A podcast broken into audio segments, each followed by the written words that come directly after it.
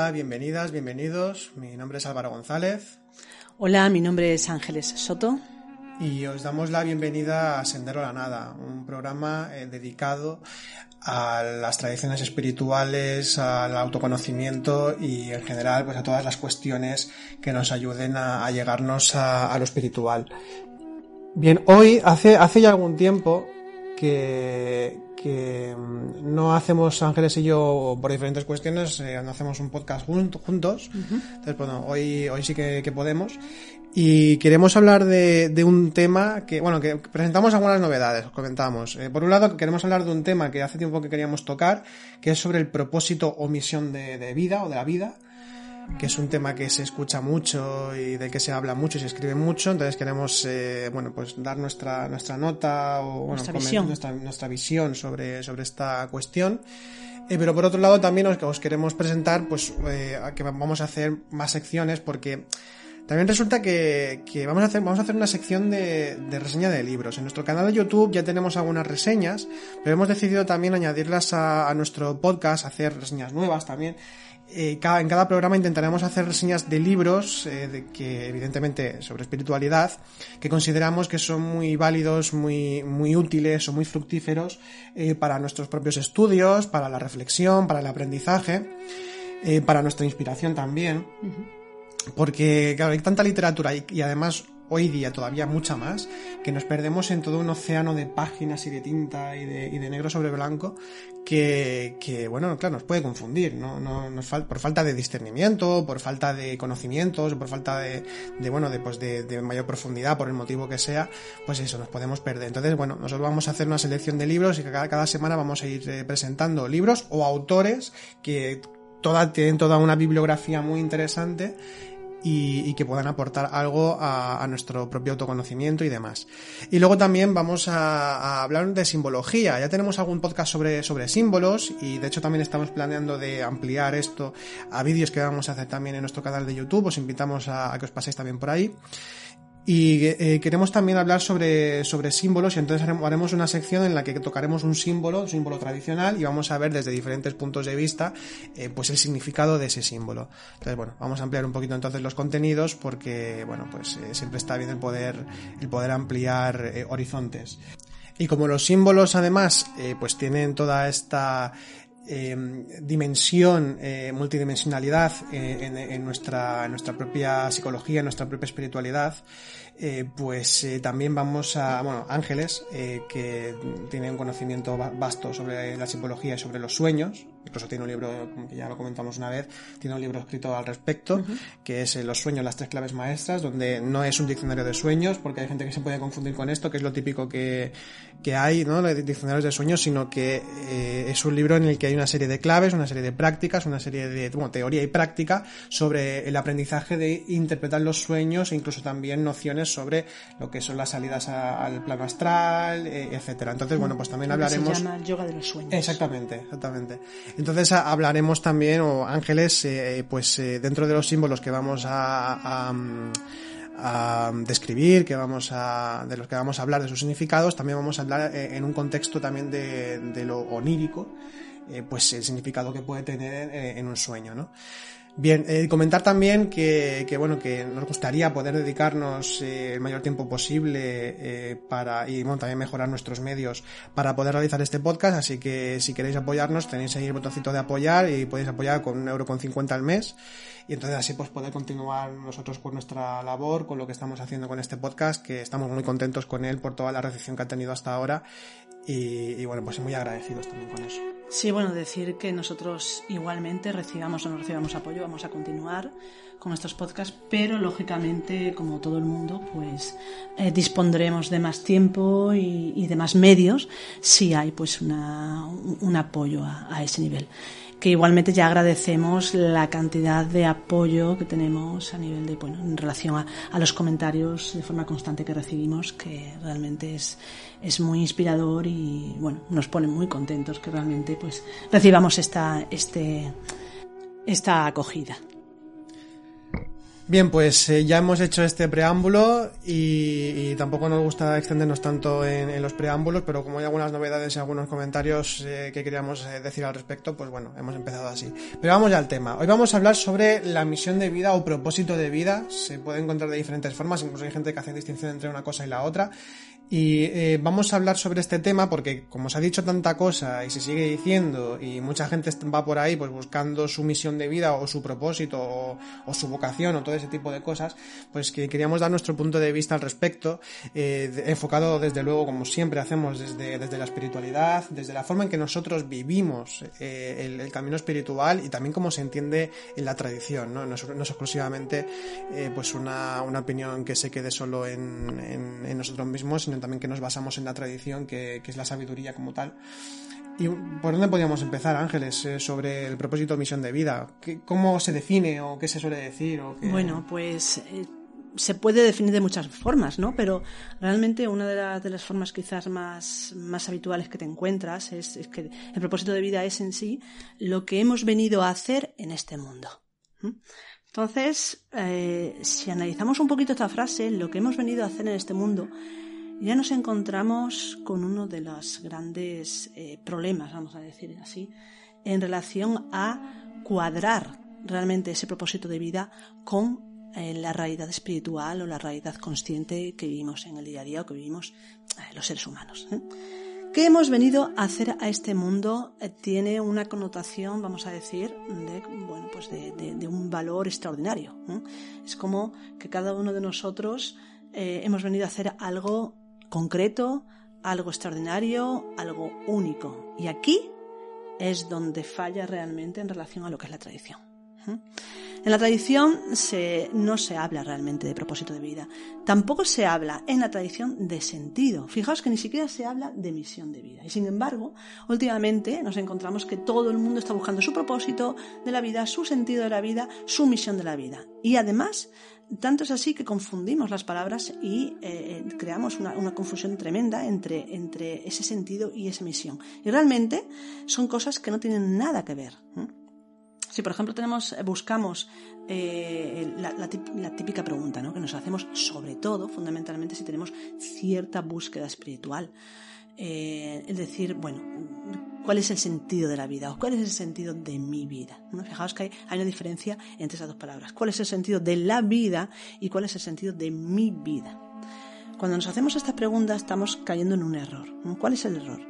el primer error es pensar que hay un sentido particular y personal para la vida o para la existencia. Otro de los grandes errores es pensar que la vida tiene un sentido más allá de simplemente ser vida.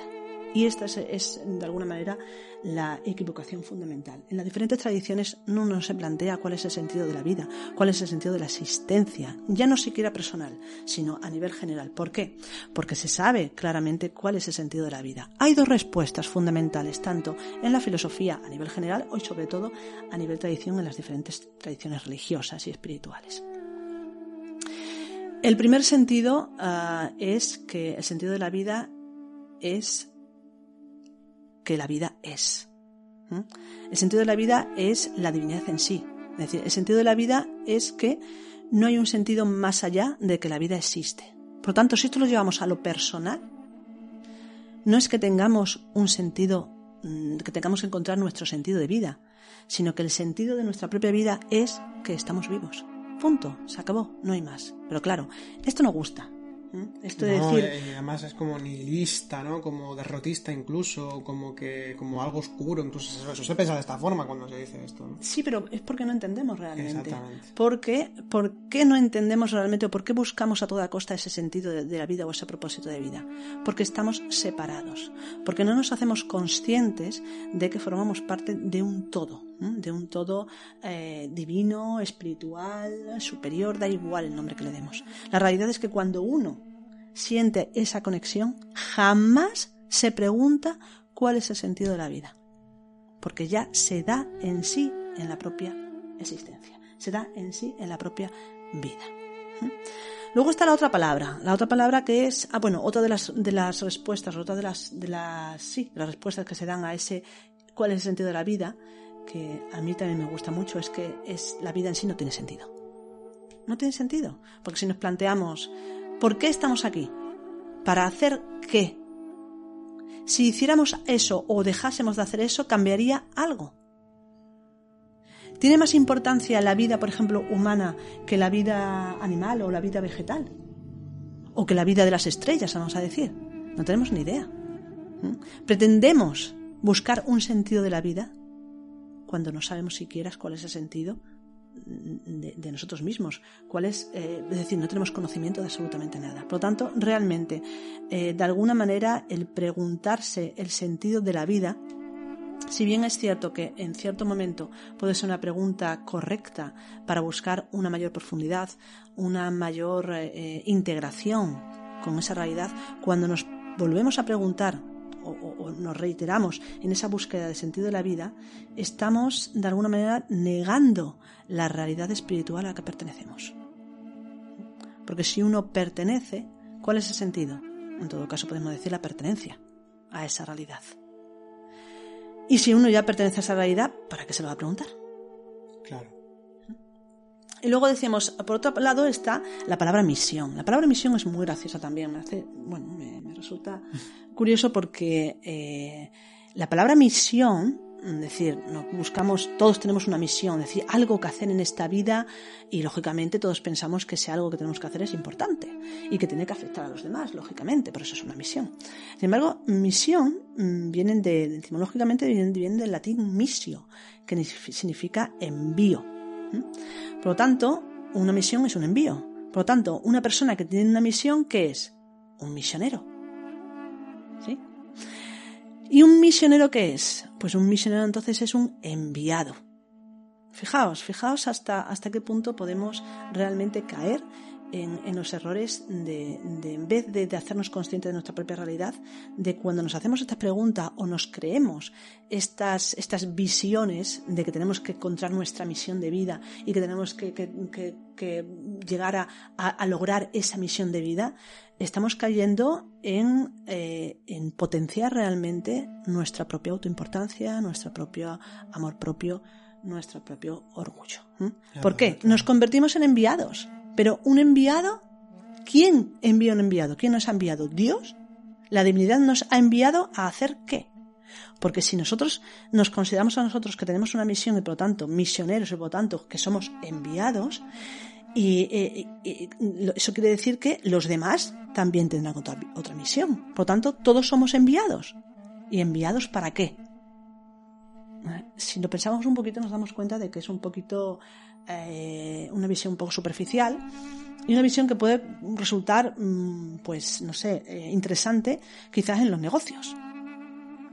Sí, un propósito, una misión, algo que cumplir. Uno, se propone, claro, uno se puede, pues eso, proponerse el éxito, proponerse, bueno, pues el tener una vida cómoda o, bueno, cualquier cosa, ¿no? Proponerse, pues, millones de cosas cuando se trata de ese plano.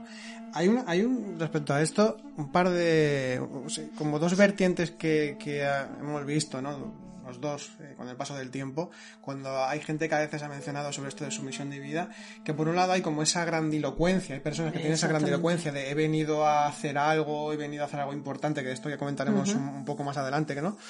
Eh, pero bueno, gente que, cree eso, que ha venido a hacer algo importante, eh, y luego hay personas que, que creen eh, que simplemente han venido a hacer una sola cosa, como por ejemplo aprender a ser pacientes, aprender a ser felices, ah, aprender a ser, yo qué sé, buenos, eh, buenas parejas, o, buenos hijos, o buenos padres, o cosas así por el estilo. También a veces nos hemos encontrado esto, pues, eh, bueno, con, gente que hemos conocido, alumnos que han pasado por aquí, o en conferencias, o en comentarios, o bueno, en diferentes... en diferentes ámbitos nos hemos encontrado también con, con, las dos vertientes, ¿no? Una como que solo vienes a, como si solo vinieras a hacer una sola cosa, con lo cual es no sé si decir triste o bastante limitado, claro. Muy limitado, ¿no? Porque decir, solo vives para aprender a ser paciente o solo vives para aprender a ser, no sé, feliz o a, ser buen algo, hacer algo bien. Eh, ¿no? Y luego la otra parte, esa otra, esa contraparte, que son dos caras de la misma moneda, pues que es la grandilocuencia, ¿no? A ser alguien recordado, a ser alguien eh, legendario, a, impactar en el mundo, a, dejar tu huella. Que se dice literalmente además. Sí, sí, literalmente. Eh, fijaos también una cosa súper importante de esto. Cuando nosotros nos, nos, nos, fijamos una misión de vida o un propósito de vida, lo que estamos haciendo, por ejemplo, imaginaos, mi propósito de vida es ser feliz, como tú decías, ¿no? Ah. Pues fijaos que simplemente el hecho de mm, proponérnoslo como un propósito o como una misión, lo estamos alejando. Estamos alejando. ¿Por qué? Porque estás dando por hecho que es algo que tienes que conseguir. Por lo tanto, quiere decir que no lo tienes ahora. Si tú dices que tienes que conseguir la felicidad, estás diciendo que no eres feliz en este momento. ¿Qué haces? Lo alejas. ¿Cuándo llegará el momento que obtendrás esa felicidad? Nunca. Porque siempre es un propósito. ¿eh? Por eso, una de las eh, de los factores fundamentales dentro de lo que es el proceso de autoconocimiento en todas las tradiciones es un primer paso que es la aceptación de lo que uno es. Aceptación de lo que uno es. ¿Y qué significa eso? Que uno primeramente tiene que ser lo que es y aceptarse plenamente con lo bueno y con lo malo. Pero claro, en este proceso de aceptación implica que tiene que haber un proceso de autoconocimiento. Pero no hay posibilidad de autoconocimiento si uno primeramente no acepta lo que es. Has comentado algo que es muy importante y, además eh, eh, cuando se habla en el ámbito de lo, de lo iniciático se, se, presenta en, estos términos. En el caso que tú decías de la felicidad, ¿no? Es decir, si tú, tu propósito es ser feliz o tu propósito es, bueno, en este caso ser feliz, mm. Eh, claro, en el momento en que te lo pones como propósito ya, ya estás diciendo que no eres feliz y que como que es algo que está lejano de, tu, de tu alcance, no está a tu alcance en este momento, o sea, ya hay una serie de componentes psicológicos que hacen que lo dejes como muy lejano. Y tradicionalmente se dice sobre la, sobre la iniciación, ya se dice que, bueno, tú no, estás dormido, no eres, no, no, eres un despierto, no tienes eh, el, alma creada o el alma eh, ya pues digamos eh, bien fundamentada con esas virtudes y con todos esos valores y con todas esas capacidades, eh, pero igualmente eres un imitatus, un imitador de la virtud. Por tanto, tienes que comportarte o has de comportarte internamente, que no se malentienda aquí con autoimportancia ni nada de esto, pero comportarse como si uno ya fuera un iniciado, como si yo fuera un despierto. ¿En qué sentido? Pues imitar esos valores que estamos buscando y hmm. de la imitación pasaremos a ser eso. Entonces eso también tiene su importancia, ¿no? Porque cuando nos, eh, ponemos ese, tipo de propósitos, ese tipo de, misiones, entre comillas, es como también estamos alejando la posibilidad de ser eso aquí y ahora. Totalmente. Y además encontramos también otra cosa en relación a todo esto, ¿no? Porque el propósito, que por cierto, propósito significa poner delante, ¿no? Es, eh, bueno, pues un avanzarse hacia un futuro inexistente, igual que la misión y todo esto. En relación a todo esto, eh, realmente eh, el, inicio, es decir, lo que hablando de lo que es el aceptar, ¿no? La aceptación plena de lo que es uno, implica algo que niega completamente lo del propósito, que niega lo de la misión, que es no hacer nada. No hacer nada. Fijaos que lo contrario, ¿no? Es decir, todos queremos cambiar, todos queremos eh, eh, ser mejores, todos queremos hacer algo para triunfar, para conseguir algo siempre. Y no nos damos cuenta que realmente eh, el único cambio que se puede dar es si renunciamos al cambio. Es decir, cuando nosotros realmente decimos, acepto plenamente lo que soy en este instante, ¿qué es lo que tengo que hacer? Nada absolutamente nada, porque estoy aceptando lo que soy. Y cuando nosotros dejamos de pretender hacer y dirigir nuestra vida, entonces, entonces, la realidad espiritual, la realidad consciente empieza a funcionar. ¿Y qué es lo que tenemos que hacer en ese instante? No lo vamos a saber previamente. En el instante que estemos, sabremos si hay algo que hacer. Pero fijaos que todo surge desde esa aceptación de lo que uno es, sin necesidad de buscar propósito, sin necesidad de buscar misión, sin necesidad de buscar sentido. Simplemente ser. En el Tao Te Ching, perdón, en el Tao Te Ching, en un capítulo dice claramente que el sabio cuando realiza su obra se va, se marcha. Además tienes también ese concepto del bu y bu, del, hacer sin hacer, hacer sin acción, o bu y bu, sería la acción sin acción, ¿no? Eh, entonces eh, nos encontramos con esta, con esta noción muy clara, ¿no? De, sobre todo esto, ¿no? El, hacer una obra y luego marcharse, es decir, no apegarse a lo que se ha hecho, no buscar algo que hacer, sino simplemente actuar en consonancia con los procesos o las dinámicas se puede decir universales o las dinámicas que dispone la divinidad o sobre todo es el no enmarcarse en, precisamente en esa, en esa búsqueda de objetivos concretos o, lo que dices tú, ¿no? de poner delante algo que perseguir, que buscar, porque esto al final nos va a llevar a la infelicidad, ¿no? que es algo que estaremos también comentando en este, en este podcast. Sí, y es que eh, realmente, eh, bueno, vemos que, por ejemplo, cuando se habla de esa búsqueda del propósito o de la misión de vida, vemos que hay muchos errores porque gran, o sea, hemos encontrado en muchos sitios que se plantean preguntas, ¿no? Preguntas para encontrar cuál es tu misión de vida o ejemplos de misión de vida. Eh, y, bueno, vemos que se caen muchos errores. Sobre todo, vuelvo a decir, quizás esas preguntas tengan sentido para personas que quieren pues lograr un, triunfo pues a nivel profesional, quizás pueda tener un sentido. Pero cuando buscamos eh, lo que es eh, una vida coherente, en todos los ámbitos de nuestra existencia y además una, vida en el ámbito espiritual, nos estamos confundiendo. Hay, hay preguntas que son realmente que nos confunden y que nos llevan a grandes errores. Por ejemplo, algunas de las que hemos visto que son muy comunes en muchos ámbitos. Preguntas para ayudar a encontrar el propósito de vida. Una, ¿cómo me gustaría ser recordado? Fijaos, ¿cómo me gustaría ser recordado? Una pregunta para encontrar el propósito de tu vida. ¿Cómo me gustaría ser recordado? ¿Qué estamos haciendo aquí con esto? Estamos eh, rindiendo culto a la personalidad. Porque eh, no solamente nos estamos, no, nos estamos, o sea, no solamente estamos rindiendo culto a la personalidad, sino que eh, estamos potenciando la necesidad de ser alguien, la necesidad de que los demás piensen que somos alguien o piensen o sepan que hemos hecho algo importante. Fijaos que esto es una extorsión tremenda. Fijaos tener que vivir la vida, levantarse todas las mañanas con el propósito de decir, hoy me tienen que recordar. Hoy lo que yo haga tiene que, dejar huella, ¿no? Que dejar impacto en los demás.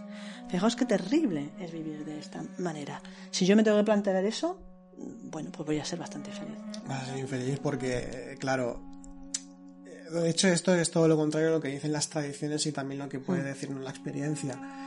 Eh, pues, se habla en las, en las, diferentes tradiciones, tanto occidentales como orientales, y e insisto que esto la experiencia cualquiera la puede tener también si lo comprende adecuadamente.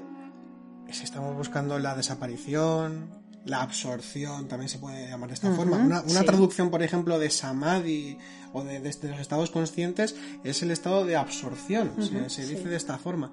Estamos hablando de esa, desaparición o esa fusión con el todo, con la unidad, o en el Tao, eh, o con Dios, o, eh, se habla en, estos en los, contextos de la mística, en los contextos del, yoga, del budismo, eh, se comenta este tipo de experiencias porque al fin y al cabo cuando se habla de esto evidentemente porque viene de la experiencia de maestros y maestras de escuelas de conocimiento de todos los tiempos que se está hablando precisamente de la desaparición del ego la desaparición del yo eh, que no implica necesariamente la desaparición de una de la individualidad como tal pero es una integración con algo mucho mayor y por tanto esto de ser recordado al fin y al cabo no hay mejor cosa que el olvido de sí y el ser olvidado en este sentido en este sentido me refiero. Entonces ya vemos que, por ejemplo, esta pregunta ya, ya, es absolutamente contraria eh, al, hecho de, ser feliz por un lado si hablamos de una forma un poco más mundana y sobre todo con cualquier búsqueda y valor espiritual.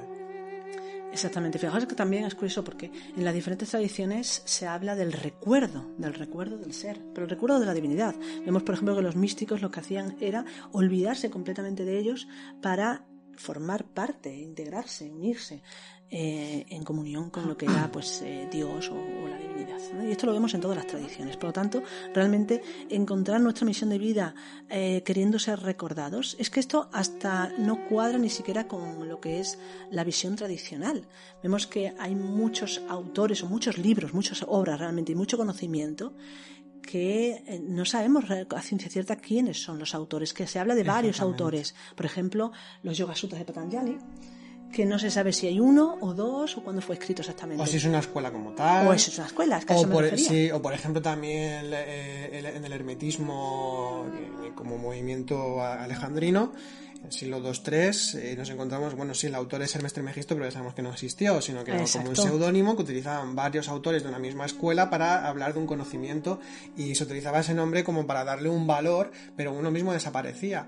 Pero es que además pasa con, muchísimos el movimientos. Ejemplo, el Tao Te Ching, en, un principio hay un Lao Tse, pero tampoco se tiene muy claro, claro, porque también se dice de tres autores, pero tampoco se tiene muy claro y a lo mejor fue, fueron una serie de escritos hechos por una escuela como tal que utilizaron el nombre de un maestro, ya, ya sea existente o no. Pero es que pasa, pasa mucho eso antiguamente, ¿no? Eh, y ya vemos también que pasa tanto en Oriente como Occidente. O firmar con seudónimos durante muchísimo tiempo. Por ejemplo, Pseudo Dionisio el Areopagita. O Fulcanelli. O Fulcanelli también. Que no se sabe quién es. Exactamente. Entonces, esto sucedía, es decir, que se le daba mucha más importancia al, conocimiento, a la enseñanza, eh, y, cuando se utilizaba algún tipo de seudónimo hacía referencia también a la enseñanza misma, como los, ejemplos que hemos enumerado, como una representación de ese arquetipo de la sabiduría, etcétera.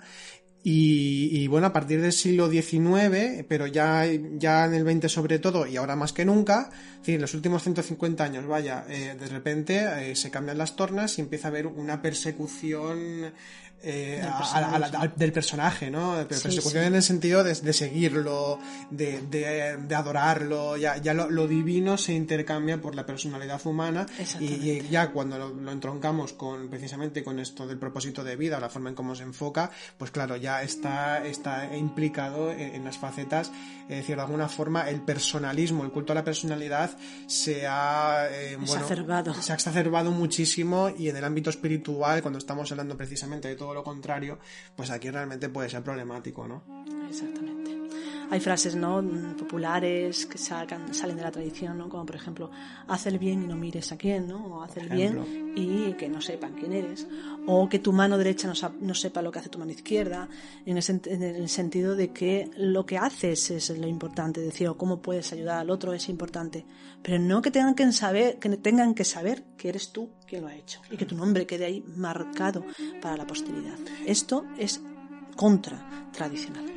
Y cuidado porque no estamos hablando únicamente de, del culto eh, a, la personalidad por parte del que lo promueve o por parte del que lo genera, porque también eh, son responsables las personas que lo siguen. Es decir, la, la gente, la, la, gente en general en, lugar de dejarse llevar por toda la envoltura y por toda, por toda la palabra como muy bien dicha, pero que muchas veces no tiene contenido. El aura recreada, el aura recreada, el ambiente, ¿no? El ambiente recreado, que esto es una, justamente es una conversación que hemos tenido también para preparar este podcast cuando estábamos hablando de esto.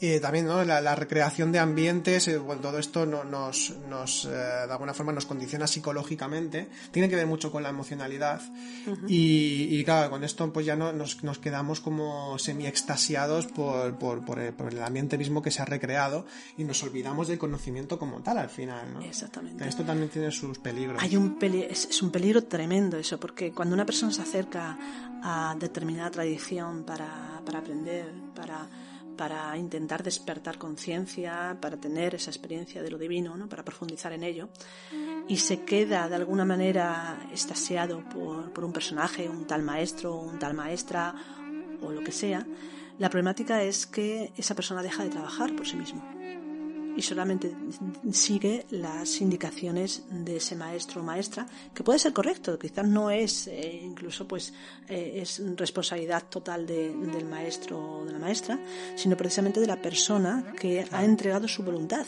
entrega su voluntad de forma consciente o inconsciente. Y el hecho de entregar la voluntad de esa manera, aunque una parte que en, lo que son las tradiciones como el linaje la tradición y todo esto es coherente, llega un momento en que eh, uno tiene que recuperar completamente esa, esa voluntad porque si no, no hace por sí mismo. Como decía un, maestro, que ahora no recuerdo el nombre, uno tiene que andar con sus propios pies. ¿Vale? Seguir las indicaciones, pero uno tiene que aprender a andar con sus propios pies. Y cuando alguien nos eh, alucina, vamos a decirlo así, ya no andamos por nuestro propio bien, nos olvidamos de nosotros y solamente vemos al que tenemos delante. Y esto es uno de los grandes peligros del culto a la personalidad que se ha desarrollado tanto en, estos últimos tiempos. Otra de las preguntas equivocadas. ¿Cuál, es, ¿Cuál, es, el impacto que quiero dejar en este mundo?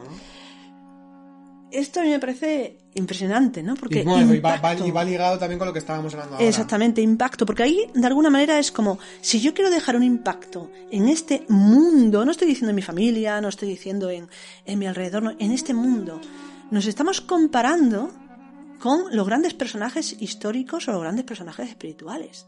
Y esto es bastante fuerte, podemos decirlo así, ¿no? Es decir, ¿cómo voy a poder encontrar mi felicidad y cómo voy a poder vivir coherentemente y conscientemente mi día a día si estoy pensando que tengo que dejar una huella impactante que sea visible para el mundo? Fijaos, fijaos, es, es tremendo. ¿Creéis que podemos pensar que, los, grandes personajes, ya no históricos, porque los históricos pueden ser que hayan caído en eso, pero los grandes personajes, vamos a decirlo así, los grandes maestros y maestras espirituales, hacían lo que hacían para dejar un impacto mundial. En absoluto. Esto, esto no es así. Cuando uno realmente hace lo que tiene que hacer guiado por el espíritu y no por la misión, que a saber de dónde surge esa visión, visión, no misión, cuando uno hace lo que, lo que el ser interior, lo que la divinidad, lo que Dios dice, entonces mm, todo surge de forma natural. Y normalmente esos mensajes eh, que han calado profundamente en la humanidad de esos grandes maestros o maestras o escuelas ha sido a lo largo de los siglos. No ha sido en el instante, no ha sido en el momento, ha sido a lo largo de los siglos. Pero como ahora vivimos en una sociedad del instante, Queremos triunfar ya. En un año. Pero además es, como, es muy, a ver, hablando claramente, es que además es muy estresante. Mucho. Imaginemos, ¿no? Que cada cosa que queramos hacer o cada proyecto que emprendemos a este nivel, pues que, bueno, que tiene que dejar algún tipo de impacto, algún tipo de huella y muchas veces va, a, desencadenar en una frustración muy grande, ¿no? Porque no, siempre tiene por qué salir todo proyecto en este sentido, todo propósito.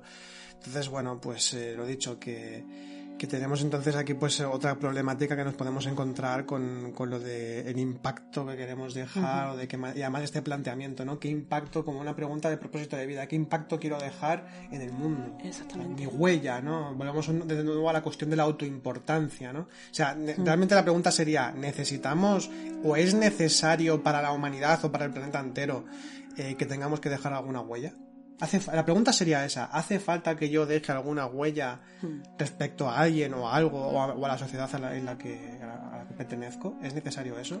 Fíjate, son preguntas tan equivocadas porque precisamente se plantean como para poder encontrar tu propia felicidad y tu propio sentido de la vida, pues venga, busca tu propósito. Y cuando se plantean estas preguntas están tan alejadas realmente de, encontrar esa felicidad que, realmente lo que, lo que hace es eh, embarcar a, las personas que lo siguen en una, en una mm, pues en un proceso donde va a sufrir mucho, va a sufrir mucho si, realmente se deja guiar por esto. Decíamos, por ejemplo, hay otra pregunta que tiene que ver con lo mismo, ¿no? ¿Qué, qué le diríamos a millones de personas si pudiésemos? Volvemos a lo mismo. Grandilocuencia. es decir, delirios de grandeza. Es decir, ¿pero qué tenemos que decir nosotros al mundo? Tú sé lo que tú eres. Y ya está. Y si hay un momento en el que algo tenga que impactar o tenga que quedar para el mundo, ya quedará. Ya surgirá. Ya será. Pero ¿por qué no nos tenemos que plantear como un propósito? Es terrible. Es algo terrible. Otra pregunta también que hemos encontrado que se plantea cuando nos tenemos, cuando se supone que debemos buscar el propósito o misión de vida, es eh, que si tuviésemos eh, todo el dinero y el tiempo del mundo, ¿qué haríamos? Esto sí que es graciosa. bueno, lo digo porque, porque, a ver, normalmente puedes tener todo el dinero del mundo, pero si tienes todo el dinero del mundo, normalmente no tienes tiempo, todo el tiempo del mundo. Y si tienes todo el tiempo del mundo, normalmente no tienes todo el dinero. Pero fija, o sea, imaginemos que sí, que esto se da. Y se puede dar. Se puede dar, por ejemplo, en ciertos personajes que son, vamos a decir, herederos de aquellos que tienen muchísimo dinero pero no tienen tiempo, pero resulta que al ser hijos, pues sí que tienen el dinero y el tiempo. Y sabemos todos cuál es el resultado de ello. Cuando tienes todo el tiempo del mundo y tienes todo el dinero del mundo, normalmente, hay casos aparte, lógicamente hay excepciones, pero normalmente no te dedicas a hacer algo coherente, no te dedicas a hacer algo que beneficie a la humanidad, ni mucho menos, sino que te dedicas a, derrochar tanto el tiempo como el dinero y a perjudicarte a la larga. Este es el caso, por ejemplo, de esas personas ¿no? que les ha tocado la lotería. Les toca la lotería, tienen un montón de millones de repente y no saben qué hacer con ello y normalmente pues tienden a pues dejarse llevar por los las apetencias más primarias, más primeras, que conste, que, vicios, conste que, etcétera. que conste que estamos generalizando un poco. Sí, ¿eh? sí, claro, claro. porque Hay gente, Lógicamente hay gente que sí que gente- aprovechará. que- bueno, es lo que quería comentar también al respecto de esto. No sé si, si quieres comentar algo más. No, que, que justamente que eh, sea uno rico o, o no lo sea, o tenga todo el tiempo del mundo o no lo tenga. Cuando uno encuentra una vocación o digamos un propósito de vida o una búsqueda concreta para alcanzar algo, independientemente de eso, del tiempo que tenga, del dinero que tenga o no, eh, va a realizarlo igual. Sí, pero la, la cuestión que se plantea aquí es una pregunta para encontrar tu propósito. ¿Mm? No, ya, ya, Entonces, pero es que no tiene... Encontrar tu propósito cuando tienes, o sea, planteándote tener todo el tiempo, tener todo, todo el, el dinero, no es una, una pregunta coherente. Sobre todo, vuelvo a decir, porque aquí habla de una falta de conocimiento de lo que es la propia psicología del ser humano.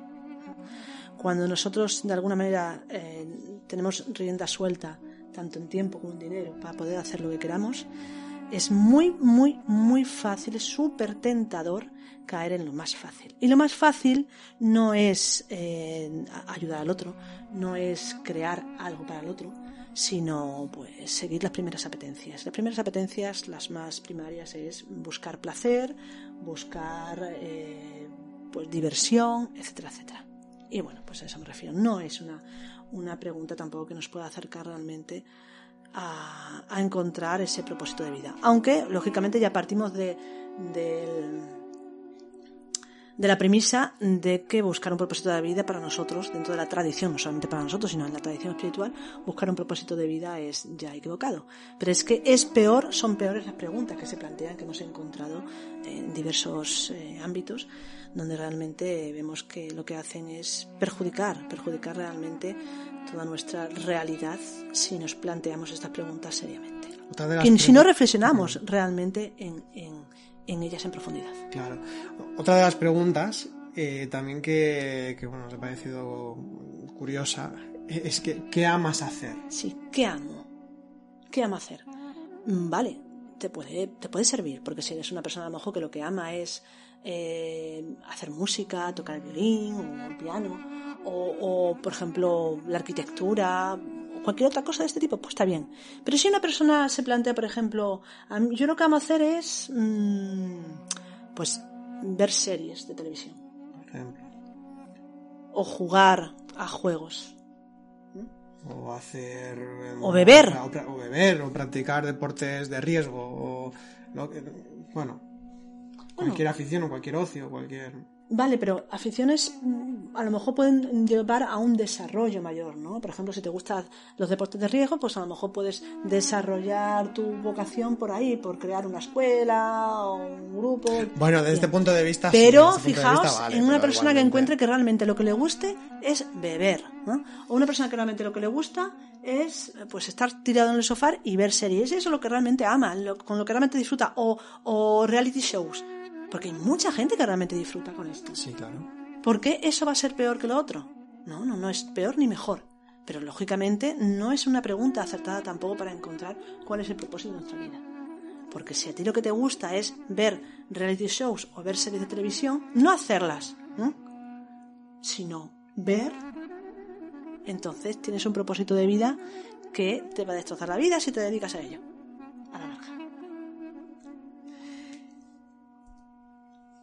¿Qué más? Otra, otra de las preguntas que hemos encontrado es, ¿cómo te ves tú dentro de uno, cinco o diez años? Pues vete a saber. Básicamente, ¿no? Eh, si ni siquiera sabemos lo que, cómo nos podemos ver mañana. Ahí está. Claro, no, no puedes saber, es decir, aquí sería más bien esta pregunta, parece que es como un planteamiento de, de pues eso, de, una vez más, ¿no? De propósito, de proyectar eh, el deseo, de proyectar lo que nos gustaría. Y esto niega eh, una realidad universal que es la impermanencia y la incertidumbre eh, que se da en todo instante. Sea, esta pregunta realmente, eh, bueno, yo imagino que, que, que tiene relación con esto, ¿no? Con el, es decir, bueno, cómo me gustaría verme, ¿no? Es como un plantearse cómo me gustaría verme en un futuro, porque ahora no me gusto como soy. Que esto es, eso- esto es otra cosa, eh, per- perdón este paréntesis, pero es que esto es otra cosa también que, que me parece en parte, bueno, no, no sé si decir, bueno, un horror, porque, claro, cuando existen este tipo de planteamientos de todas las preguntas que hemos enumerado y otras que surgen y otro tipo de comentarios, ya estamos de alguna forma dando por hecho, precisamente, bueno, lo decíamos antes, ¿no? Pero estamos dando por hecho como que, las personas hagan lo que hagan, eh, eh, eh, bueno, que como, como si no hubiesen encontrado realmente su propósito, o como que todas las personas o muchas personas están como perdidas y que necesitan de alguien que les apoye, necesitan de, hacer, de hacerse estas preguntas o de hacer esta, esta, una serie de cosas para realmente enfocarse pues, en cierta forma, ya sin entrar en el ámbito de lo espiritual o no, que esto también lo comentaremos luego, eh, desde el punto de vista de, de, espiritual, todas estas cuestiones como son, pero que muchas personas no necesitan de este tipo de planteamiento, simplemente uh -huh. hacen lo que les gusta o hacen lo que buenamente pueden. Hay personas que lo consiguen, pero sin necesidad de montarse ciertas películas, vamos a decirlo así, ¿no? Sí. Montarse ciertas historias eh, para llegar a todo esto, todo este, todo este tipo de planteamientos y precisamente vemos que con este planteamiento de cómo me veo yo en unos años, es que uno por mucho que lo proyecto, por mucho que lo intente, eh, es que nunca se sabe lo que, lo que se puede dar.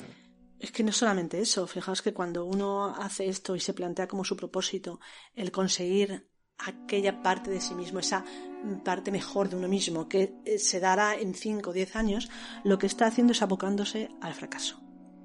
Abocándose al fracaso. Claro. ¿Por qué? Porque nunca lo que nosotros proyectamos va a ser la realidad. La realidad será otra. Por eso es uno de los grandes absurdos el proyectarse hacia un algo que además es 100% fantasioso. 100% fantasioso.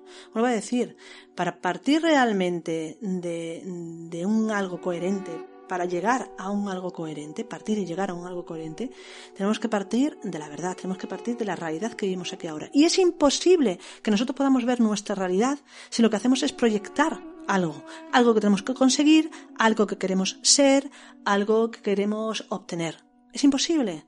La realidad parte primeramente de la necesidad, es decir, ubicarse en la realidad parte de la necesidad de aceptar plenamente lo que uno es, aquí y ahora, ya está. ¿Mm? Si uno acepta eso, si uno acepta eso, entonces quizás pueda afrontar las realidades con las que se encontrará más adelante.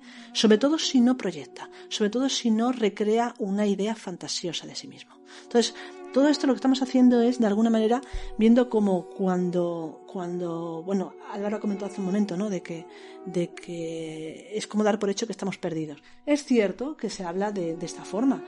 Cuando buscamos la espiritualidad, la espiritualidad es porque nos hayamos perdido, porque estamos dormidos, porque no encontramos esa realidad, ese algo, ese, sentimos un vacío internamente y necesitamos encontrar ese algo. Pero hay formas y formas de encontrarlo, hay formas y formas de, de eh, llegar a esa realidad, de asumir esa realidad. Pero cuando nos encontramos con estos planteamientos de encontrar el propósito, encontrar la misión, encontrar la vocación, pa, pa, pa, y todo esto, es como, wow, es una obligación.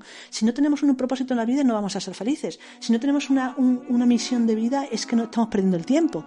Pero ¿quién nos dice esto? Esto no se dice en ninguna, en ninguna tradición.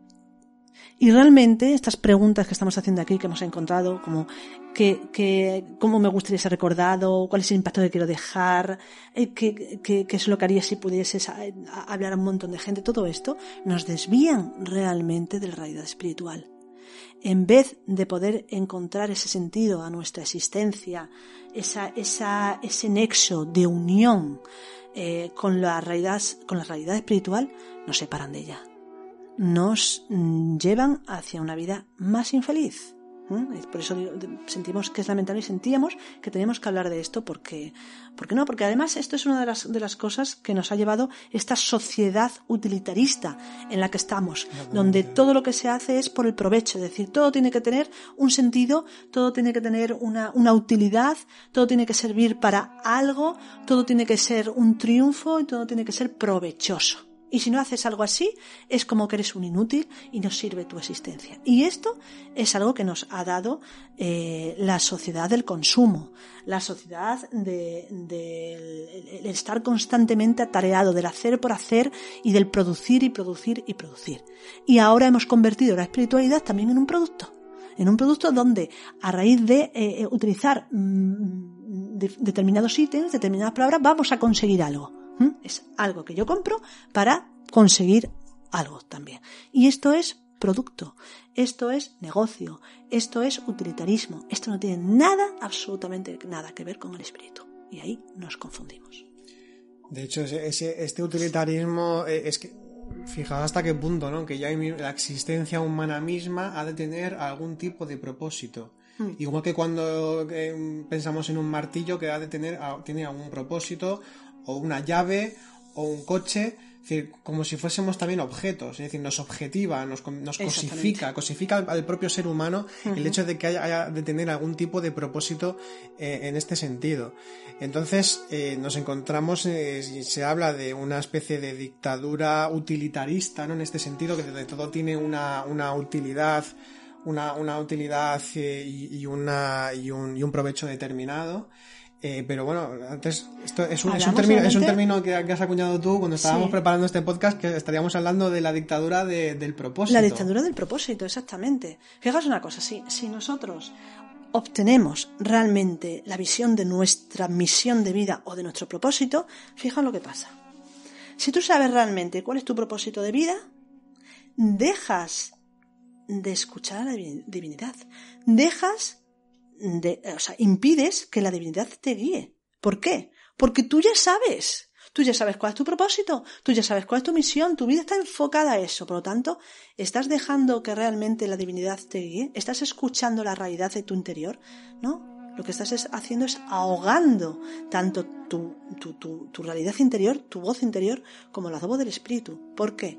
Porque tú ya sabes. Y cuando uno sabe, deja de aprender. Fijaos que esto se entronca con lo que es la impermanencia y con lo que es la incertidumbre. Exactamente. Y eh, también otra, otra, bueno, lo que sucede con esto, con esta especie de dictadura del propósito y con, con este utilitarismo espiritual, vamos a decirlo así, o antiespiritual, mejor dicho, lo que nos encontramos entonces es que, bueno, para los que habéis escuchado ya nuestros podcasts anteriormente, si, recordáis, hemos, hemos, hablado en alguna ocasión sobre que hay como, digamos, dos líneas de la vida, que una es la, vida horizontal, la vida mundana, la vida cotidiana, es este de que nacemos, eh, crecemos, eh, desarrollamos, y, o nos reproducimos y morimos. Y eh, por otro lado está la vida vertical, que es la vida del espíritu. Y lo que estamos haciendo cuando enfocamos eh, nuestra, nuestro propósito de vida o nuestra misión de vida, como se dice, eh, cuando lo enfocamos de, de, esa, de, esas maneras en, en cómo se propone, lo que estamos haciendo es primar únicamente la vida horizontal utilizando los ítems, utilizando los, los valores, los fundamentos de esa vida mundana, de esa vida cotidiana, de esa vida absolutamente material y, y terrenal, eh, y lo, estamos, intercambiando esos valores por los valores del espíritu. Y pensamos que eso es espiritual. Es decir, lo que hemos hecho es eh, mundanizar mucho más nuestra vida, si existe el término.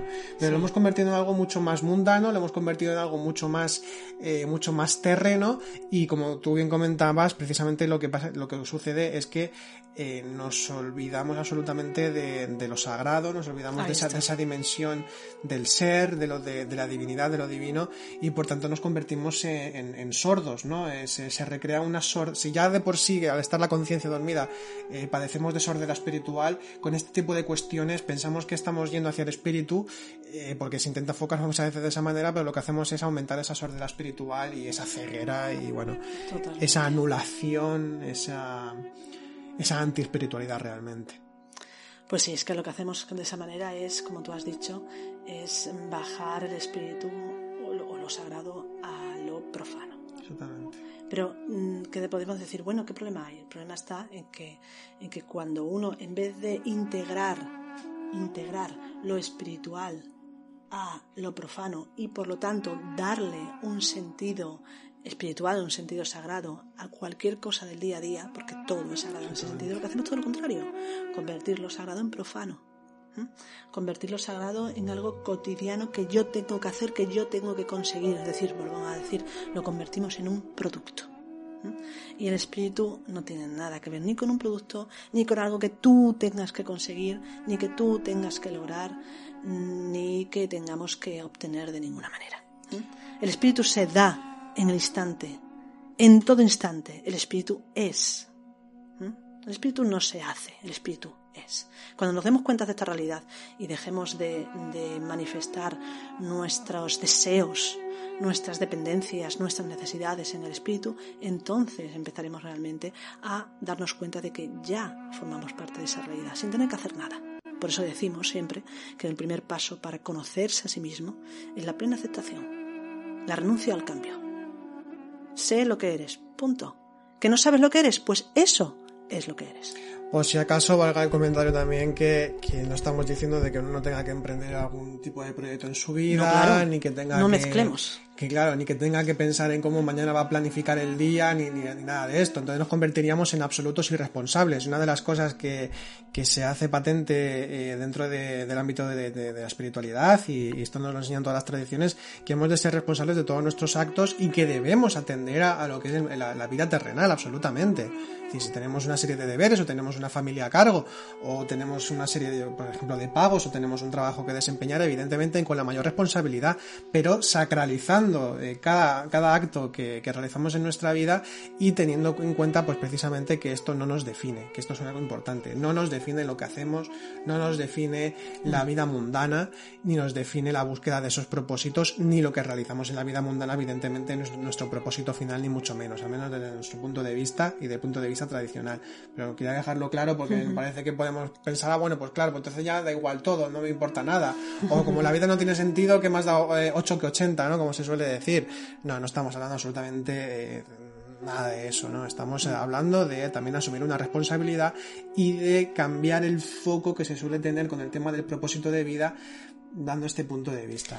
Sí, de hecho, más que propósito de vida o, misión de vida, tendremos que, hablar de que mm, el sentido, el sentido de, de la existencia, si tenemos que darle un sentido, si se le puede dar un sentido, porque en todas las tradiciones se le da un cierto sentido, sobre todo relacionado con lo que es la espiritualidad, con lo que es la divinidad.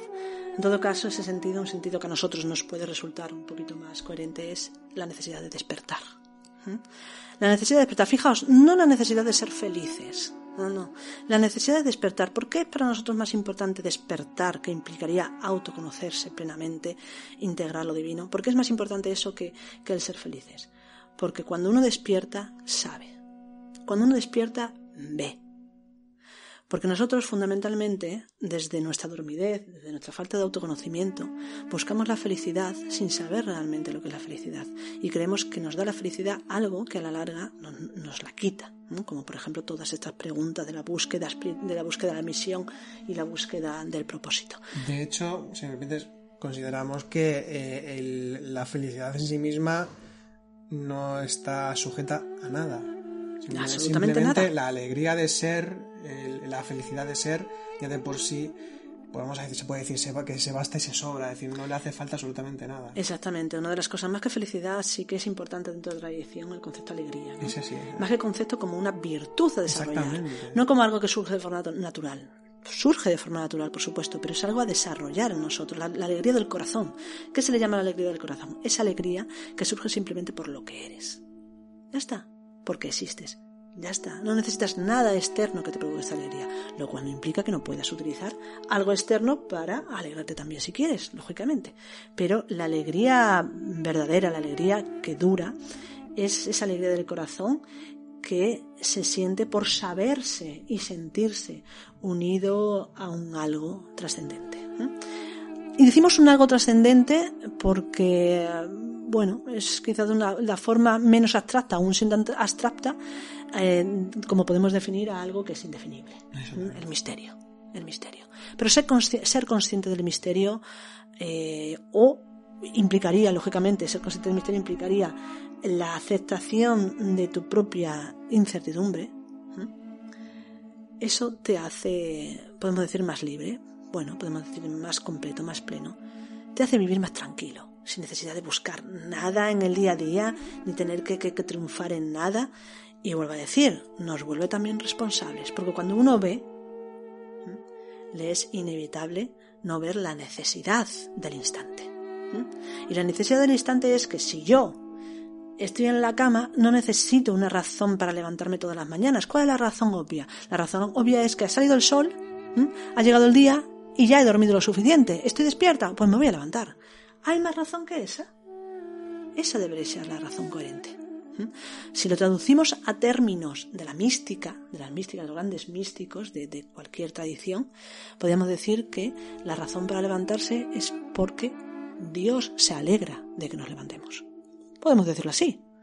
La razón de la que nos levantemos es porque podemos levantarnos. Si puedes levantarte, levántate. Y ya está, sin más historias. No hay más. Si luego lo que te toca es desayunar, desayuna. Si lo que te toca es ir a trabajar, trabaja. Zazen. Haz lo que tengas que hacer en el instante. Sin más historia. Acepta tus incapacidades. Acepta también tus capacidades, tus virtudes. Y eso ya es un sentido bastante más profundo que cualquier otro sentido extraordinario que queramos darle a nuestra vida o a nuestra búsqueda. ¿Por qué? Porque realmente determinar los fines genuinos y verdaderos de la vida humana corresponde al dominio de la sabiduría. ¿eh? Ni siquiera el de la filosofía o de la mística solamente, sino, o, o de la psicología mucho menos, sino de la sabiduría. La sabiduría le corresponde al ser.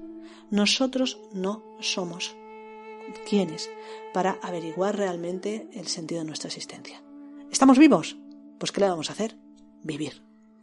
Sí, fíjese aquí otra cosa también que, bueno, en, todas las tradiciones pues hay, abstracciones, hay complejidades, hay todo tipo de, de comentarios, enseñanzas, pero al fin y al cabo cuando hablamos de lo práctico eh, la, práctica de la espiritualidad o la vivencia espiritual se fundamenta en la sencillez. Totalmente. Cuidado, que no en la simpleza, que es otra cosa. Simpleza son, por ejemplo, las preguntas que hemos estado comentando, ¿no? Eh, pero eh, cuando se trata de la experiencia espiritual es la sencillez, la pura sencillez. como tú decías, ¿no? Como por ejemplo enseña el Zazen. Es cuando comes, come, cuando te levantas, te levantas, cuando andes, andes, camina. Y básicamente es eso, haz lo que estás haciendo ahora en este momento, sin más, sin más, sin ninguna pretensión, sea aquí ahora. Y ahí está el instante eterno, ahí está eh, la auténtica alegría interior y ahí se encuentra todo realmente, ahí se encuentra el misterio. Y es curioso porque, lógicamente, cuando hablamos del misterio, hablamos de la espiritualidad, de lo sagrado, nos encontramos siempre con las paradojas. Ahora estamos diciendo ahora que no te preguntes nada, de que simplemente haz lo que tengas que hacer. Sin embargo, en otros podcasts seguramente hemos dicho lo importante que es preguntarse y cuestionarse. Revalorizar. Y revalorizar. ¿Por qué nos contradecimos? Porque es imposible no contradecirse. La contradicción solamente se resuelva cuando uno se ubica en el ser. Entonces, ¿qué es lo que nos toca hacer ahora? Cada uno de vosotros podéis preguntar, ¿qué hago entonces? ¿Me pregunto o dejo de preguntarme? No lo podemos saber. De la única forma que lo puedes saber es tú. O sea, tú solamente puedes saberlo en el instante, porque quizás en ese instante lo que toca es preguntarse. Pero quizás en ese instante no toca preguntarse, sino simplemente aceptar plenamente sin cambio. ¿Mm? ¿Cómo podemos saber? Deja que tu ser te responda. ¿Cómo podemos hacer, cómo podemos, perdón, cómo podemos dejar que nuestro ser responda? Bueno, de esto ya hemos hablado largamente. Hay muchas prácticas que debemos aprender para, para, para, fijaos lo paradójico del tema, aprender prácticas para aprender a ser lo que ya somos. ¿Mm? Volvemos otra vez a la paradoja. Por cierto, que es un tema que vamos a tratar también en, en otro podcast brevemente. O brevemente no, en breve el tema de las paradojas en la espiritualidad. No podemos tener nunca nada seguro. No, tampoco, tampoco podemos tener seguro cómo debemos de comportarnos ni qué hacer en la espiritualidad. Hay prácticas, hay indicaciones, pero cuando las indicaciones son tan fijas y tan contundentes como todas estas preguntas para encontrar esta misión, o cuando se nos dice realmente que es importantísimo lo de encontrar la misión, mm, aquí, aquí tenemos que empezar a dudar. Tenemos que empezar a dudar. Porque cuando realmente estudiamos a los maestros o los textos clásicos de toda tradición, te abren tantas, tantas, tantas ventanas a una realidad tan profunda que finalmente uno no sabe muy bien lo que hacer. Y sin embargo, cuando uno abandona el afán de hacer, es cuando empieza a ser.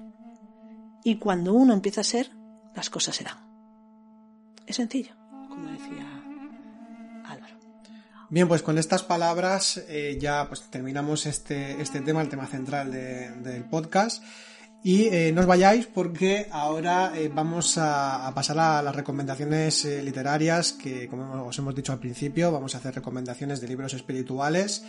Así que ahora pues entramos en la siguiente sección.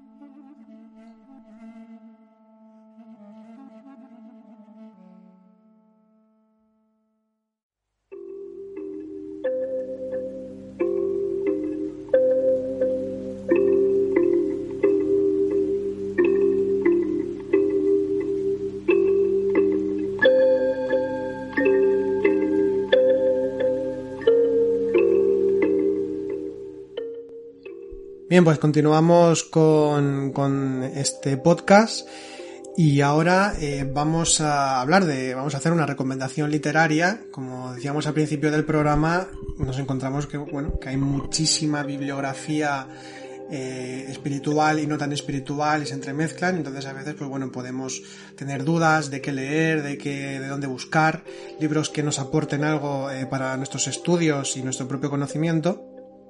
Y hoy vamos a empezar esta sección con un clásico, no, no es ningún libro, digamos, raro, eh, a muchos os sonará. Es un libro, es un libro clásico eh, que es el fundamento del yoga.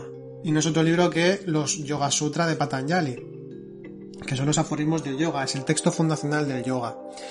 Recomendamos este libro porque da unas sugerencias eh, sobre la filosofía del yoga muy, muy sugerentes, valga la redundancia, eh, este, este libro, em, antes de comentar que, en concreto cuál, cuál edición hemos, eh, qué edición hemos elegido o para recomendar, eh, decir que los Yoga Sutra de Patanjali, para el que no lo conozca, no es un libro que hable de las asanas, ¿no? Porque cuando, cuando escuchamos yoga nos imaginamos a alguien en postura del loto o haciendo una postura y una, una posición imposible con el cuerpo y eso no es el yoga, el eso es una parte del yoga. El yoga es todo un sistema completo de conocimiento con diferentes, eh, diferentes líneas dentro de, de, sí mismo, de esa misma filosofía, ¿no? Filosofía más bien de esa misma escuela iniciática, podríamos decir perfectamente. Y filosófica. Y filosófica.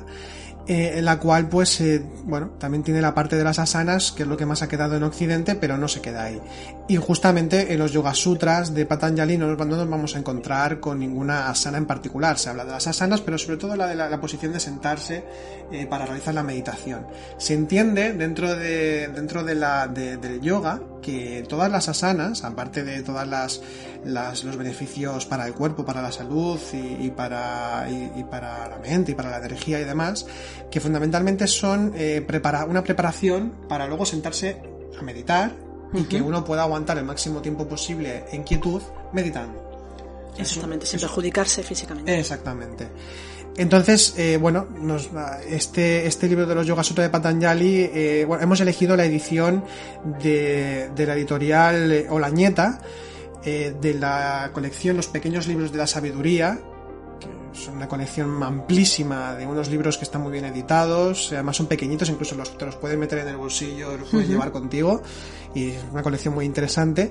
Y hemos elegido este libro en concreto porque consideramos que la traducción que, ha realizado esta editorial, y digo el nombre del traductor, eh, de Fernando Ortega, porque los traductores son como, como personas invisibles dentro de, dentro de lo que son la, bueno, lo que es la el mundo de los libros, pero tienen una función muy mm, importante. Son importantes, claro. Eh, claro, el traductor tiene, que interpretar y tiene que, intentar expresar de la mejor manera a otro idioma un texto. Y si hablamos, por ejemplo, del sánscrito, hablamos de estas, de estas lenguas sagradas, eh, pues nos encontramos todavía con mayores dificultades.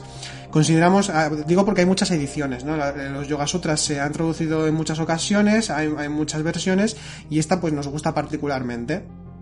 Entonces, eh, nos gusta también porque aparte del libro en sí mismo, que está traducido de una forma muy clara, también tiene una introducción hecha por el mismo traductor y esta introducción es interesante porque nos habla, por ejemplo, de, qué son las darsanas, es decir, de las seis escuelas principales o líneas de conocimiento principales dentro, de, dentro del hinduismo, que una de ellas es el yoga, otra es el sankhya, otra es el vedanta, la, la yaya también es otra, o niaya, eh, hay, hay varias, entonces nos, nos definen qué es, qué es esto. Eh, eh, luego también nos habla de quién podría haber sido el autor y cuándo se escribe eh, este libro, este, este, texto fundacional del yoga, y bueno, pues nos hace varias referencias también a nivel filosófico sobre algunos principios, como puede ser, por ejemplo, Purusha Prakriti, espíritu y materia, o la esencia de la materia, etcétera. Entonces está muy bien porque luego ya tienes un principio básico para, para entender mejor el texto que vas a leer. comentar también que se entienden las darsanas, y aquí lo explica muy bien, se entienden las darsanas o las vías de conocimiento como perspectivas o puntos de vista. A veces se traduce la palabra darsana como sistema filosófico, pero sería más correcto eh, si lo, lo, traducimos literalmente, perspectiva punto de vista, con lo cual no hay rivalidad entre escuelas necesariamente, sino que sencillamente eh, todas se complementan entre ellas, pero cada cual luego sigue su línea y ya está, como puede pasar en cualquier tradición espiritual. Entonces es muy interesante pues este, este tipo de matices que hace en esta introducción. Y luego ya, pues si hablamos del texto mismo, es totalmente recomendable, está escrito en aforismos, en diferentes partes, pero está escrito en aforismos eh, y con lo que la lectura se hace muy sencilla y son aforismos pues para reflexionar. Y además está muy esquematizado que es muy propio de los hindúes, ¿no? Los cinco aspectos de del sufrimiento, o, eh, los, o, los, ocho pasos, ¿no? Los ocho pasos de la meditación, o las, los, las tres, eh, los tres componentes de eh, la iluminación. Es decir, es muy esquemático en este sentido, o los cinco procesos de la mente, etcétera, etcétera. Entonces es un libro que es muy cortito, muy cortito, pero que da para reflexionar sobre cada aforismo y que nos, nos eh, permite conocer la naturaleza de la mente, para reflexionarlo, los diferentes pasos de la meditación y en, qué, de qué tratan, está todo muy definido, por tanto es un libro muy recomendable. O sea, no es un libro para leer de seguido, sino que es un libro de consulta, de reflexión, para estudiar realmente y profundizar en, en, esta escuela ¿no? de, de, lo que sería pues el hinduismo.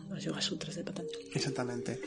Por cierto, comentar también como simplemente como una, vemos aquí la diferencia que hay entre, Oriente y Occidente respecto a las cronologías, ¿no? Por ejemplo, se dice que este libro se escribe aproximadamente entre el, 300 y 500 después de Cristo, es decir, siglo, entre el siglo IV y V prácticamente, eh, pero que esto viene de una enseñanza mucho, muy, muy anterior, pero es que aquí la cuestión es que esto de las dataciones viene, viene mucho por parte de, los occidentales, que, bueno, desde ya la época romana, incluso griega, pues siempre se intenta hacer todo cronológico, enumerar eh, todos los eventos históricos de una forma u otra, pero esto no sucede en, en, el hinduismo prácticamente, no pasa, es muy difícil datar, eh, nos pueden decir una antigüedad, solamente se preocupan de datar cuando se habla de los ciclos cósmicos, cuando se habla de, de, de las eras de la humanidad, y, ese tipo de, de, cuentas eh, astronómicas y matemáticas, pero que tienen que ver más con procesos espirituales y no con el devenir humano en ese sentido. Entonces, bueno, simplemente eh, anotar esto. Pero bueno, es un libro muy recomendable, eh, fácilmente accesible y que, y que vale la pena pues darle la oportunidad. Es uno de los grandes clásicos y realmente nos interesa la espiritualidad en, diferentes, en las diferentes líneas de las tradiciones, pues en el hinduismo uno de los básicos es Yoga Sutra de Patanjali. Hay muchos, porque, vuelvo a decir, como ha dicho Álvaro, hay diferentes escuelas eh, de autoconocimiento, escuelas de, filosofía, eh, pero este es básico dentro de lo que es la, la, escuela de los yoga, del Yoga Sutra, bueno, del, yoga. la escuela del yoga. Muy bien. Muy bien, pues eh, terminamos aquí la recomendación y ahora vamos a pasar a la siguiente sección que es la de simbología.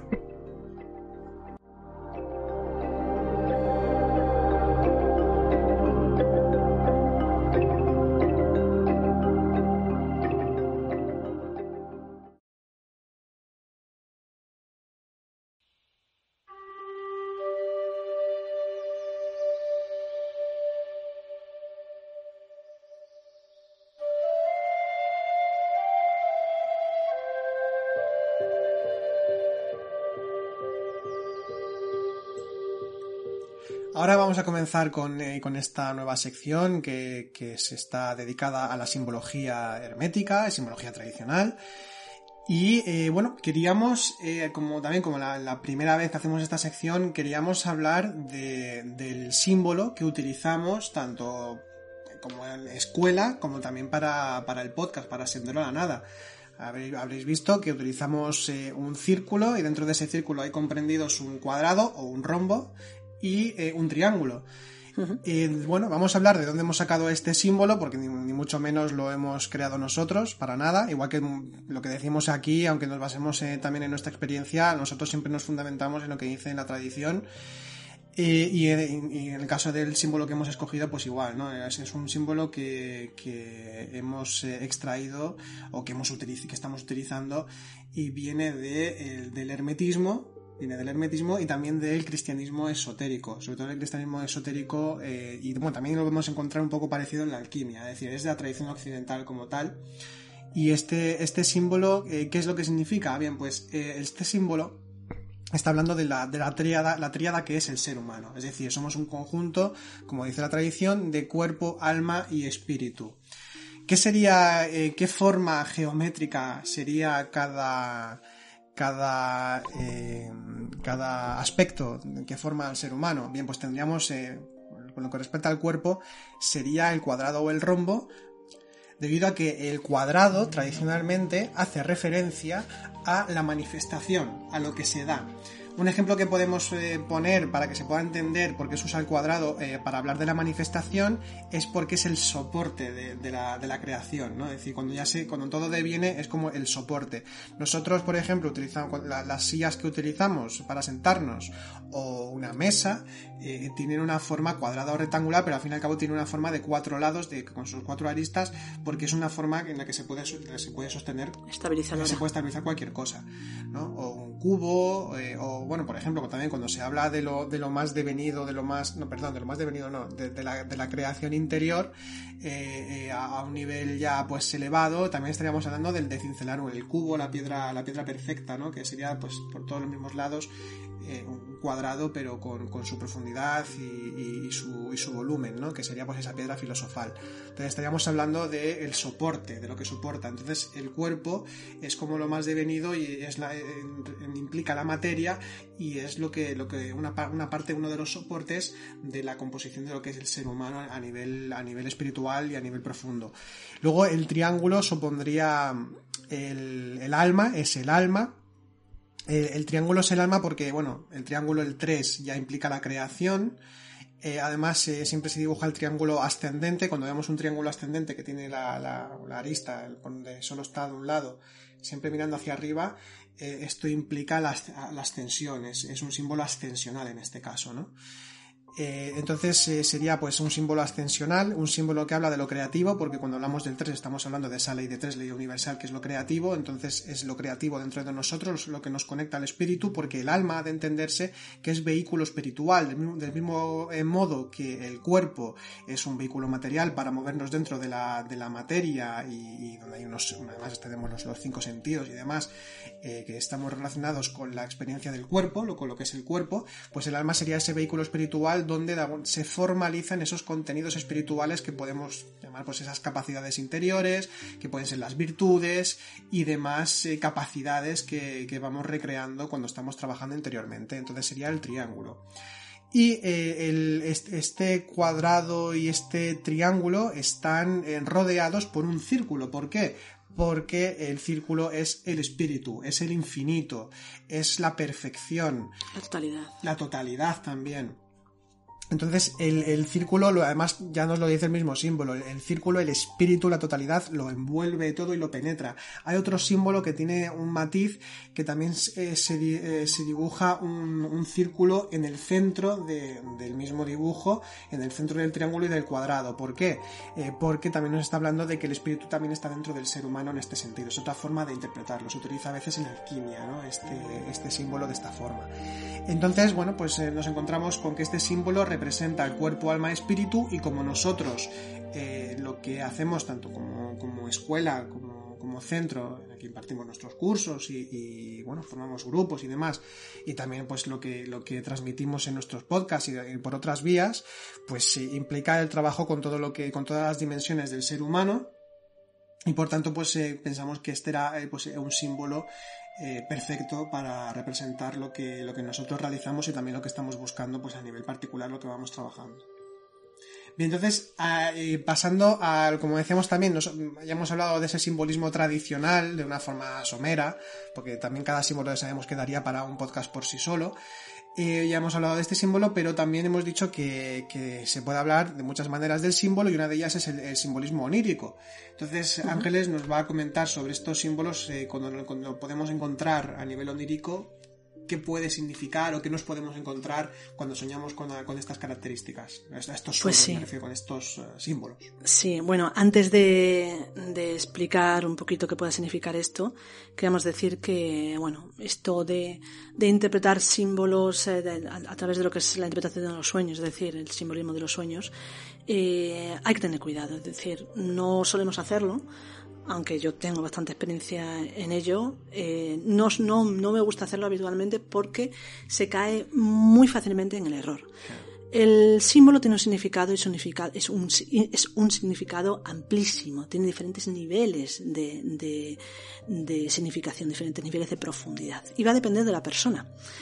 Eh, de cómo sea la persona, de la capacidad de entendimiento de la persona, de, la de las circunstancias de la persona, el símbolo puede variar. Por eso, no se puede decir a ciencia cierta, así como Álvaro ha dicho, este símbolo tiene este sentido, es así, es real, pero es un significado que se extrae de un conocimiento que es universal, de las diferentes tradiciones y de diferentes estudios sobre, que existen sobre, sobre el símbolo. Pero cuando estamos hablando de sueños, ahí entra en juego un componente con el que hay que tener que cuidado y que es la propia subjetividad y el propio significado que cada uno le da al símbolo. Por eso, una de las cosas con las que yo no estoy de acuerdo es con eh, los diccionarios de símbolos oníricos, o dicho de otra manera.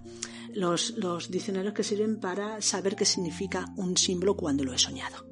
Esto no funciona, es decir, si realmente queremos recurrir a símbolos, recurramos a buenos diccionarios que existen eh, en la actualidad, eh, muy interesantes, como por ejemplo el diccionario de símbolos de Gebrauin Chevalier o el diccionario de símbolos de Cirlot. Son de los dos mejores que existen en la actualidad en lengua castellana, traducidos, y que nos pueden servir para extraer ese conocimiento. Aún así, en este apartado lo que queremos hacer es un intento porque me han preguntado ya varias veces y eh, entonces, bueno, pues vamos a hacer un intento de poder explicar qué podría significar a grandes rasgos un símbolo, un algo cuando aparece en un sueño. Vuelvo a decir que esto es un intento que es totalmente subjetivo desde mi visión y que eh, lo tenemos que tomar con mucho más cuidado que, por ejemplo, pues lo que ha dicho Álvaro, que es, eh, es objetivo. Eh, lo que voy a decir yo puede estar pues teñido de, mi propia subjetividad, lógicamente, y no se debe de tomar literal. Bueno, todo este está, muy bien porque también hay que tener en cuenta cuando interpretamos un sueño que también está el contexto particular de la persona, su psicología, y no solamente eso, y no solamente eso. Una cosa que tenemos que tener muy en cuenta es que los símbolos en un sueño, así como un símbolo tiene un sentido de por sí, en un sueño un símbolo no tiene ningún sentido por sí solo, a no ser que aparezca solo en el sueño, que puede ser. Los símbolos en los, en los sueños tienen sentido en relación a todo el contexto del sueño. Y en el contexto del sueño no solamente hay que tener en cuenta lo que sucede en el sueño, sino eh, el cómo nos despertamos incluso nosotros, cuál es nuestra forma de pensar, cuáles son todas nuestras circunstancias, etcétera, etcétera, etcétera. Por lo tanto, eh, habría que recurrir a ciertas leyes de interpretación para asegurarnos una interpretación más correcta. Aún así, yo me voy a aventurar y voy a, explicar un poquito qué sería soñar, qué, significaría la aparición de este símbolo que nosotros utilizamos en, los sueños. Bueno, pues primeramente que estéis obsesionados con nosotros. es una broma. En realidad es, un poco extraño que podáis o que salga en un, sueño un símbolo tan elaborado como este. Lo que más, es más normal es que surjan eh, tanto el triángulo como el círculo como el cuadrado de forma separada.